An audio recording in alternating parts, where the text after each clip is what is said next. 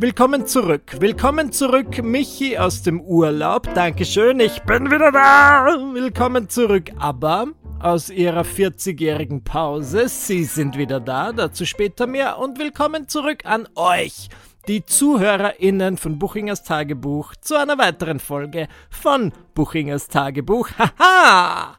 Ich bin gestern aus dem Urlaub zurückgekommen und ich bin gespannt. Ich war jetzt wirklich zwei Wochen im Urlaub und ja, das ist ein bisschen kürzer, als ich vorgehabt hatte, im Urlaub zu sein. Ich habe euch ja gesagt in der letzten Podcast-Folge, dass ich wahrscheinlich zwei Wochen in Kroatien bleibe und danach noch nach Venedig möchte und kurzerhand, spontan wie wir sind, Freigeister wie wir sind, haben Dominik und ich beschlossen, nicht nach Venedig zu fahren, aus dem einfachen Grund, weil wir nicht bedacht hatten, dass dort, äh, da war zuerst ja diese Dolce Gabbana Fashion Show, von der habe ich erzählt, wo die, Jen, wo die Jen, Jennifer Lopez war, unter anderem. Und wir dachten uns, gut, wir warten, bis diese Fashion Show vorbei ist, dann reisen die ganzen Leute ab, nicht im Wissen, dass wenige Tage später die Filmfestspiele in Venedig beginnen. Und wir dachten uns, es wird einfach ein bisschen zu viel los sein. Also ich glaube wirklich, dass dort die Menschenmassen, beziehungsweise wahrscheinlich auch Promis, und ihr wisst ja, ich kriege immer die Hibijibis, ich bin ungern wo wo Promis sind, weil dann einfach immer daran erinnert werde, dass ich nicht so berühmt bin, wie ich gerne wäre. Wenn ich dann wieder den Canale Grande entlang gehe und dann dort Dame Helen Mirren treffe, dann möchte ich mich gleich ertränken. Ich sag's, wie es ist. Na, ich mache nur Spaß. Ähm, wir haben dann aber beschlossen, aufgrund dieses ähm, Auflaufes, ich, ich sage das immer falsch, ich glaube, diesmal habe ich es richtig gesagt. Normalerweise sage ich Einlauf. Aber ich glaube, hier ist Auflauf das richtige Wort. Ähm, ich wahrscheinlich erst im Oktober nach Venedig zu fahren. Egal. Ich habe dann, ich habe es nicht an die große Glocke gehängt, dass ich jetzt zurück in Wien bin, aber Dominik, mein Freund Dominik, hat ähm, eine Insta-Story gemacht, wo wir, wir, in der Sekunde, in der wir in Wien angekommen sind, wir sind an so einem Wien-Schild vorbeigefahren und er hat davon eine Story gemacht und es auf Instagram gepostet. Also sehr okay, er kann ja machen, was er will. Aber wir haben daraufhin gleich einige Leute geschrieben, also damit meine ich Freunde und Freundinnen, die so gesagt haben, was, seid ihr schon zurück? Ist was passiert? Warum seid ihr schon zurück? Ähm, wollen wir was unternehmen? Und genau das wollte ich nicht bei aller Liebe. Ich habe meinen Freundeskreis sehr gerne. Ich weiß, ich habe die Leute jetzt alle zwei Wochen nicht gehabt, aber ich möchte halt nicht in der Sekunde, in der ich zurückkomme, gefragt werden, ob ich was unternehmen will. Und auch nicht, ich fand es dann also merkwürdig, dass so viele Leute irgendwie vermutet haben, dass was Schlimmes passiert ist und dass ich jetzt deswegen nach zwei Wochen aus meinem dreiwöchigen Urlaub zurückkomme. Ich habe mich einfach schon auf Wien gefreut und ich wollte dann irgendwie nach Hause. Es gab keinen bestimmten Grund. Wobei, ich bin hier in Buchingers Tagebuch, um ehrlich zu sein. Und wenn ich ehrlich bin, dann gab es schon einen bestimmten Grund, warum ich abgereist bin und es ist mir ein bisschen unangenehm. Ähm, ich wollte es eigentlich nicht ähm, an die Medien tragen, aber ich denke mal, wenn ich es in einem Medium sage, dann in meinem eigenen. Also schau, ihr müsst euch das vorstellen. Am letzten Tag unseres Aufenthalts waren Dominik und ich in Zagreb, in der kroatischen Hauptstadt, und wir waren dort in einer Shisha-Bar. Und ihr wisst ja, wie die Ureinwohner von Kroatien sind. Konservativ, konservativ, konservativ. Und wenn ich in einer Shisha-Bar bin, ja, da lasst safe an diesem Filter nuckeln. Weißt du, da habe ich so gemacht und meinem Freund tief in die Augen geschaut und mein Freund hatte so eine Leinenhose an und ich habe ihn da im Schritt berührt. Sorry, bin auch nur ein Mensch. Und die Frau am Nebentisch hat ganz erschrocken geschaut und ich dachte mir, okay, andere Länder, andere Sitten, die Leute sind hier sehr konservativ. Ich ähm, bitte ihn, am Strand mit mir zu gehen, am Strand von Zagreb. Und ähm, dort wurden wir dann erwischt beim Küssen. Wir haben uns geküsst und wir wurden eben erwischt, wahrscheinlich weil dieses konservative Paar vom Nebentisch uns die Securities aufgeschwatzt hat und ja, was soll ich sagen? Ich wurde dann von dem Hotel, es ist eine lange Geschichte, wir waren ja eingeladen quasi von einem Scheich, dass wir zwei Wochen in diesem Luxushotel verbringen. Na, auf jeden Fall bin ich dann nach langen Befragungen von den Hotel Securities wegen diesem Zwischenfall ähm, zurück in mein Zimmer und habe einen Anruf erhalten vom Frontdesk, von der Rezeption, wo sie sagen, ja, Herr Buchinger, äh, wir brauchen eine Kreditkarte für Ihren Aufenthalt. Und ich habe gesagt, Kreditkarte? Entschuldigung, ich bin ein Gast des Scheichs. Und sie haben gesagt, ja, ähm, das war bis jetzt, aber jetzt war dieser Zwischenfall und jetzt müssen sie bezahlen. Ich habe gesagt, okay, wie viel muss ich bezahlen? Und er meinte, ihr Zimmer kostet pro Nacht 22.000 Euro. Ich habe sofort meinen Koffer gepackt. Das war stressig. Ich hatte nur eine Stunde Zeit und ähm, das ist jetzt alles eine zu lange Geschichte. Ich musste dann zurück am Gewürzmarkt, weil mein Freund seinen Reisepass vergessen hatte und da sind mir aus meiner Birkenbag einige Kondome rausgefallen und dann sind alle Männer auf diesem Gewürzmarkt um mich rumgestanden und ich habe geschrien, ja, ich habe Sex und habe ähm, die, quasi die Luft äh, penetriert Ihr wisst schon, ich habe so quasi Airhumping gemacht und das war äh, sehr respektlos. Und es hat alles damit geendet, dass sie dann, sie haben mich quasi verfolgt und ich musste eine Burka anziehen und flüchten. Egal. Okay, das war jetzt nicht meine Geschichte, sondern der ziemlich genaue Plot des ähm, Oscar nicht prämierten Films Sex and the City 2, den ich im Urlaub gesehen habe. Kennt ihr das nicht, wenn man manchmal so einen langweiligen Nachmittag hat? Man denkt sich irgendwie, passiert gerade nichts und dann ist man auf Netflix und man sieht, hey, Sex and the City 2, dieser Film dauert nur 2 Stunden und 40 Minuten. Ich sehe ihn mir an. Und ich habe vergessen, wie fucking crazy dieser Film ist. ist wirklich, er ist so, er ist sehr schlecht. Aber es ist ein guilty pleasure. Der erste Sex and the City Film war meines Erachtens nach sehr gut und der zweite war so, äh, aber ich glaube, es ist, ich bin hier, um ihn zu verteidigen.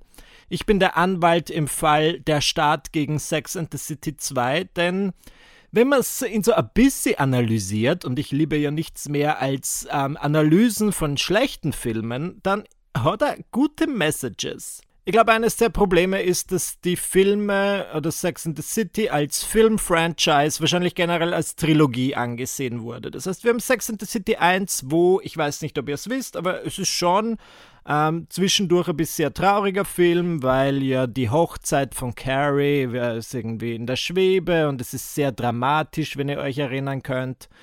Und dann haben sie, glaube ich, den zweiten Film gemacht und der sollte halt einfach lustig und locker flockig und leichtherzig sein. So ein bisschen ein, ein Romp, wie nennt man das? So ein Caper einfach so ein Schabernack-Film, wo einfach vier beste Freundinnen in ein fremdes Land gehen und dort allerhand für Shenanigans und Hijinks treiben und man denkt sich, oh Ladies, was ihr schon wieder Verrücktes macht, das gibt's schon nicht. Und dann war ja ein dritter Film geplant und ich möchte jetzt nichts spoilern, weil ich nicht ausschließe, dass diese Storylines im, in der Serie, die ja jetzt dann kommt, wiederverwendet werden. Aber da geht es um den Tod. Angeblich hätte im dritten Film jemand sterben sollen. Und wenn du dann diese Filme so als Sandwich siehst, dass du sagst, okay, der erste ist ein bisschen tragisch, der dritte ist auch sehr tragisch, denn es geht um den Tod, dann verstehe ich, dass der zweite einfach so ein Nonsensfilm sein soll. Dabei habe ich die Message vom zweiten Film total gern, denn es geht ja so ein bisschen um die Ehe und wir haben zuerst zu Beginn die Hochzeit von Stanford und Anthony, bei der Liza Minnelli Single Ladies singt. Das ist schon mal die, der erste What the fuck Moment in diesem Film. Und ähm, Stanford sagt, dass sein Ehemann, also dass sie quasi eine offene Ehe haben und die Charlotte ist komplett offene Ehe.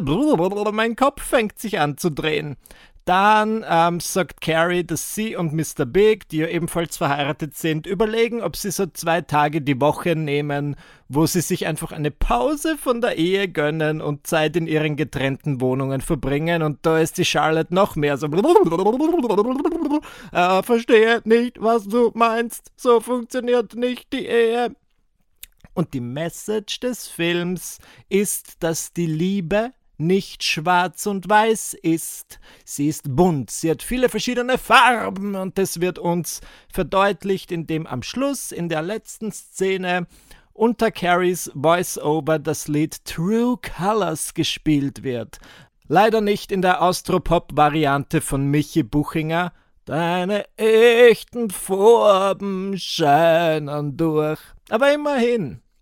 Und ich finde das schön, weil ich finde, Beziehungen sind wirklich nicht schwarz und weiß. Da hast du recht, Sex and the City 2, sondern wir können alle, wie ich finde, unsere eigenen Regeln machen. Und ich habe schon darüber gesprochen, dass ich nicht abgeneigt bin, die ein oder andere Nacht in einem anderen. Also, wenn ich jetzt ein Haus hätte, wenn ich ein Haus bauen würde, dann würde ich bewusst zwei Schlafzimmer einbauen. Nicht für Gäste. Das zweite Schlafzimmer ist nicht für Gäste, auch nicht für Kinder, sondern für mich, weil ich einfach manchmal sehr gerne in einem anderen Bett schlafe als mein Freund. Sorry, I said it. Und auch da stoße ich hier und da auf Kritik im Freundeskreis und zu diesen Freunden würde ich gerne sagen, weißt du was, Tamara, nimm dir zwei Stunden 40 Zeit, schau dir den Klassiker Sex and the City 2 an und dann reden wir weiter. Weil da wirst du einiges lernen. Zurück zum Urlaub. Ähm, ich bin ja eine kleine Muschel, weil in jedem Urlaub lerne ich auch etwas. Ja, ich komme ja aus keinem Urlaub zurück, ohne dass ich irgendein Weisheitsnugget habe. Und dieses Mal ist es mir wirklich, weil ich war im Urlaub nicht so produktiv wie sonst. Ich war eher gechillt, besonders in der zweiten Woche habe ich wenig gemacht, aber ich war gut drauf. Ich war selten irgendwie gestresst oder zwider, wie wir in Österreich sagen, also schlecht drauf, sondern ich war einfach ein absoluter Sonnenschein. Natürlich kann das damit zu tun haben, dass wir im Urlaub waren, aber ein Blick in meine Health-App am iPhone hat verraten, dass ich an den meisten Tagen in diesem Urlaub maximal 4000 Schritte gemacht habe und das war an einem aktiven Tag. An Tagen, wo ich nicht so aktiv war, waren es manchmal nur 400 Schritte und ich habe mich super gefühlt. Und wenn ich in Wien bin, ich habe das jetzt wieder verfolgt, ich bin jetzt den ersten Tag zurück in Wien oder den ersten Tag zurück auf der Straße. Ich meine nicht, dass ich da jetzt, das ist nicht mein Zuhause, ich komme nicht von der Straße, aber ich hatte heute Besorgungen, keine großen Besorgungen. Ich bin einfach auf die Post gegangen und dann war ich kurz ich bin eigentlich nur auf die Post gegangen und dann war ich Mittagessen. Und ich habe einfach über 10.000 Schritte und der Tag ist noch nicht vorbei. Meine Theorie ist, dass einen das einfach fertig macht. Entschuldigung. Einerseits ja, die vielen Schritte, das ist wirklich, ich meine, das macht schon was mit dir. Gleichzeitig ist das ja einiges an Zeit das du dann nicht hast, weil du durch die Stadt latscht. Und andererseits natürlich das, der Hassel und Bassel von der Stadt. Also ich bin halt wirklich ich habe fünf Leute getroffen, die ich kannte und ähm, habe mit denen auch gesprochen und dann hat mir irgendein fremder Mann angequatscht, während ich mit einem Freund gesprochen habe und hat gefragt, Entschuldigung, wie viele Kalenderwochen sind es noch bis Jahresende? Und ich dachte, ich weiß es nicht, schau aus wie ein Sekretär, frag jemand anderen. Und dann hat er gemeint, ja, aber gibt es dafür nicht Smartphones, damit sie das nachschauen können? Ich dachte so, ich bin nicht, du scheinst zu glauben, dass ich für dich arbeite. Es ist mir scheißegal, wie viele Wochen es noch gibt.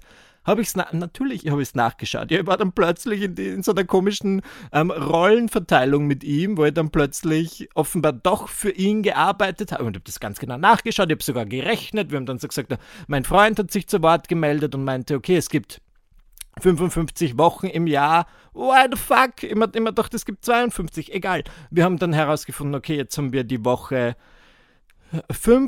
34, deswegen sind es jetzt noch 21 Wochen. Und ich dachte, das war so mühsam. Der ganze Tag war einfach mühsam und ich habe nicht mal etwas. Ich bin jetzt fix und fertig. Meine Achseln riechen nach Zwiebel. Und ich verstehe nicht warum. Ich dusche, ich habe heute geduscht. Ich trage Deodorant. Das ist einfach die Stadt. Und wenn du auf einer Insel bist, du kannst kilometerweit gehen und vielleicht niemandem begegnen. Du wirst sicher nicht angequatscht. Niemand wird dich fragen, wie viele Wochen es im Jahr noch gibt. Und es, es ist einfach was anderes. Weil ich glaube, Energie, also ich glaube nicht, ich weiß, dass Energie ein begrenztes Gut ist. Und auch wenn du einfach nur so die Straße entlang gehst und dann halt mit irgendjemandem interagierst oder einfach sehr, sehr viele Schritte machst, man gibt schon Energie her. Was ist die Alternative? Ich kann mir auch nicht zu Hause einschanzen und sagen, ich gehe jetzt nicht mehr oder ich sage, ich fahre jetzt alles nur noch mit dem Taxi, das will ich ja auch nicht. Aber ich sag nur, ich habe mich früher immer schlecht gefühlt, wenn ich am Ende eines Tages relativ fertig war und dachte mir so, was ist das? Ich habe heute kaum was geleistet. Bin ich so wenig belastbar, halte ich wirklich nichts mehr aus. Aber ich glaube einfach dieser Schon allein der Standby-Modus in Wien oder einfach das Überleben, einfach die, der Alltag, die Besorgungen, ich finde das schon ein bisschen anstrengend. Ich, ich merke es halt jetzt besonders, weil ich so diesen Kontrast habe, weil ich wirklich zwei Wochen fast nichts gemacht habe und jetzt musste ich heute kurz auf die Post. Ich bin komplett fertig. Aber ansonsten geht's mir gut. Ich bin hard at work für mein zweites Kabarettprogramm. Es, es geht in den Endspurt, Ladies. Und ähm, ich habe jetzt eine Vorpremiere reinbekommen, was mich sehr freut. Da kann ich noch ein bisschen Material testen, bevor dann die fette Premiere ist. Und meine Vorpremiere ist in Wien am 22. September im Usus am Wasser. 22. September, das ist am Mittwoch in zwei Wochen. Und ich gebe euch den Link für die Tickets in die Show Notes. Es würde mich natürlich sehr freuen, wenn ich da äh, euch im Publikum habe, ja die ZuhörerInnen von Buchingers Tagebuch.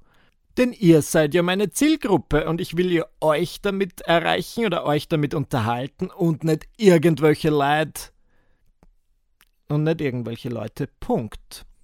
Grundsätzlich befinde ich mich gerade aber so in einer Phase, wo ich wirklich kurz mal ein bisschen ähm, innehalten und den Moment genießen muss, denn meine, meine Premiere mit meinem zweiten Kabarettprogramm Ein bisschen Hass muss sein, ist am 8. Oktober, das ist in einem Monat und sie ist restlos ausverkauft, kein Ticket mehr verfügbar.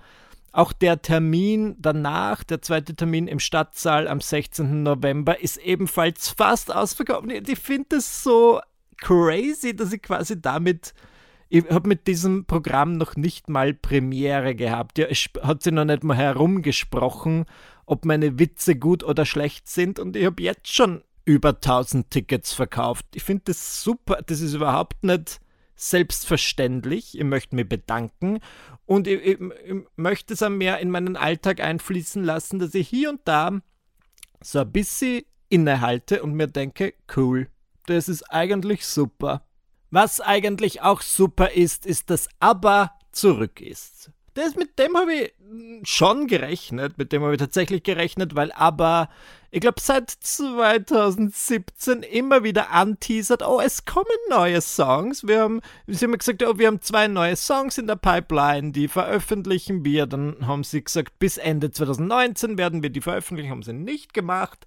Ähm, dann haben sie gesagt, jo, es sind jetzt doch drei neue Songs, die kommen dann irgendwann 2020, sind nicht gekommen. Aber jetzt, ähm, am 2. September, möchte ich meinen, war es soweit. Sie haben ihre zwei neuen Songs veröffentlicht. Sie haben gesagt, dass es ein ganzes neues Album kommt mit zehn Songs. Das ist schon, mit dem habe ich nicht gerechnet. Und sie haben dieses Avatar-Projekt angeteasert, mit dem ich wahrscheinlich nichts anfangen kann. Trotzdem werde ich nach London reisen in die ABBA Arena und mir diese Show ansehen. Das ist natürlich absolut klar. Aber ich möchte mit euch über die neuen Songs reden.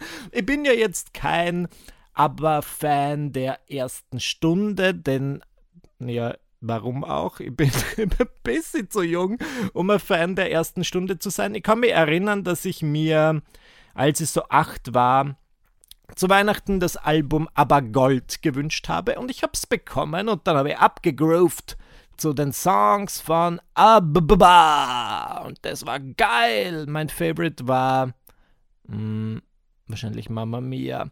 Und da wusste ich noch gar nicht, dass das ein Musical ist. Irgendwann kam dann der Film, den fand ich natürlich geil. Und nicht, ich bin mir jetzt bewusst, dass es ein bisschen Guilty Pleasure ist. Ja, ich würde jetzt nicht, wenn mich jetzt jemand fragt, welche Musik hörst du gerne, würde ich nicht sagen, aber, sondern dies und das. Ähm, ich mag. Was sage ich? Ich hasse diese Frage. Ich hasse sie wirklich. Was sage ich dann immer? Na was de? Joni Mitchell. Florence and the Machine. Ähm, ich bin mehr so, ich achte auf die Texte.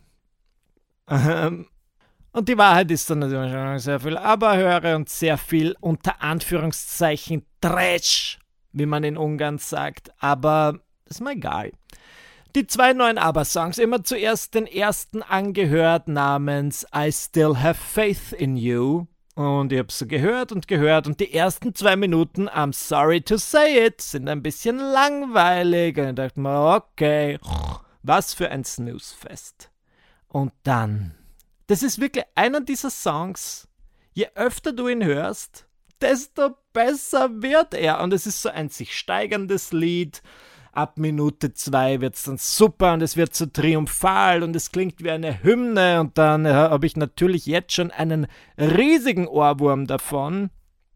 Finde ich gut. Aber mein Favorit ist der zweite Song, Don't Shut Me Down. Don't do it! Ähm, weil das ist einfach genau meins.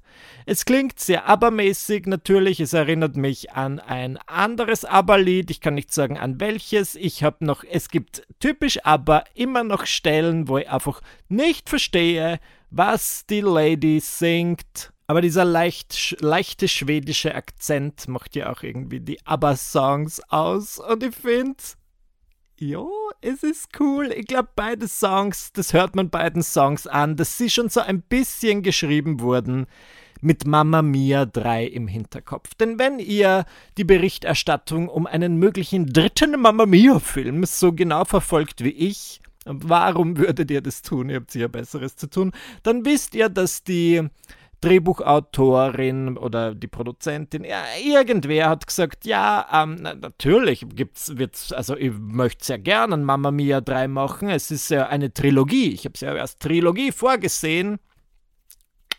Wir wissen, wenn genug Geld an der Kinokasse gemacht wird, dann war plötzlich alles als Trilogie vorgesehen. Wank, wank. Aber gut, die Filme sind sehr erfolgreich und sie meinte, es gibt noch genug nicht verwendete ABBA-Songs und natürlich dann auch noch die unveröffentlichten Songs von ABBA, die jetzt bald kommen. Sie hat das schon so ein bisschen angedeutet und ich kann mir einfach ganz genau vorstellen, der Plot des dritten Films wahrscheinlich sehr, sehr dünn. Sophie ist gestresst, weil sie irgendeine Party im Hotel planen muss und sie weiß nicht, ob sie es schafft. Und dann plötzlich tauchen ähm, Christine Baranski und Julie Walters auf und singen I still have faith in you. I know it is in there. Just saying. Michis Meinung. Diese Lieder habe ich wirklich auf und ab gehört und ich weiß jetzt schon, dass das meinen Spotify-Jahresrückblick absolut ruinieren wird. Dann steht so, das ist 250 Mal. Don't Shut Me Down von ABBA gehört. Und ich muss so, ja, ich weiß, ich bin homosexuell. Und was mir auch, Stichwort homosexuell, was mich sehr begeistert hat diese Woche oder vergangene Woche, ist das Remix-Album von Lady Gagas Chromatica. Hat mir auch gefallen. Da sind ja die ganzen Bangers drauf. Wir haben auf der Nachhausefahrt von Kroatien das Chromatica Remix Album gehört und ich habe mich gefühlt, als wäre ich hooked on drugs, als wäre ich auf einem Rave. Nicht die besten Voraussetzungen, wenn man gerade mit 130 über die Autobahn brettert, aber hey, ich hab's genossen und wir hatten zum Glück keinen Unfall. Das sind, wie, wieso hat sie das jetzt plötzlich verwandelt in eine Musiksendung? Ah, das sind so meine Song-Tipps. Was höre ich in letzter Zeit noch für Musik? Ich bin am Überlegen, ob ich dieses Mal, weil das habe ich ja nicht gemacht mit meinem letzten Programm, ob ich unter Musik auf die Bühne gehe. Und ich habe schon ich einen tollen Song, zu dem ich auf die Bühne gehen könnte. Es ist keine offensichtliche Wahl. Ich glaube, es ist ein Song, den viele Leute nicht kennen. Aber es ist ziemlich geil und ich hoffe, ihr entscheidet mit dafür oder ich hoffe, ich muss das erst abklären, wie das rechtlich ist. Dann erfahrt ihr ja, welchen Song ich meine, wenn ihr dann zu einem meiner Auftritte kommt. Es ist nicht Coco Jumbo. Das werde ich verraten.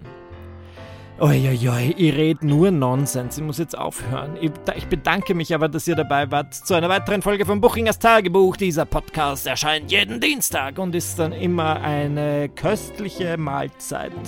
Eine köstliche Mahlzeit für eure Ohren. Eure Ohren denken sich, na dann, bis zum nächsten Mal. Tschüss.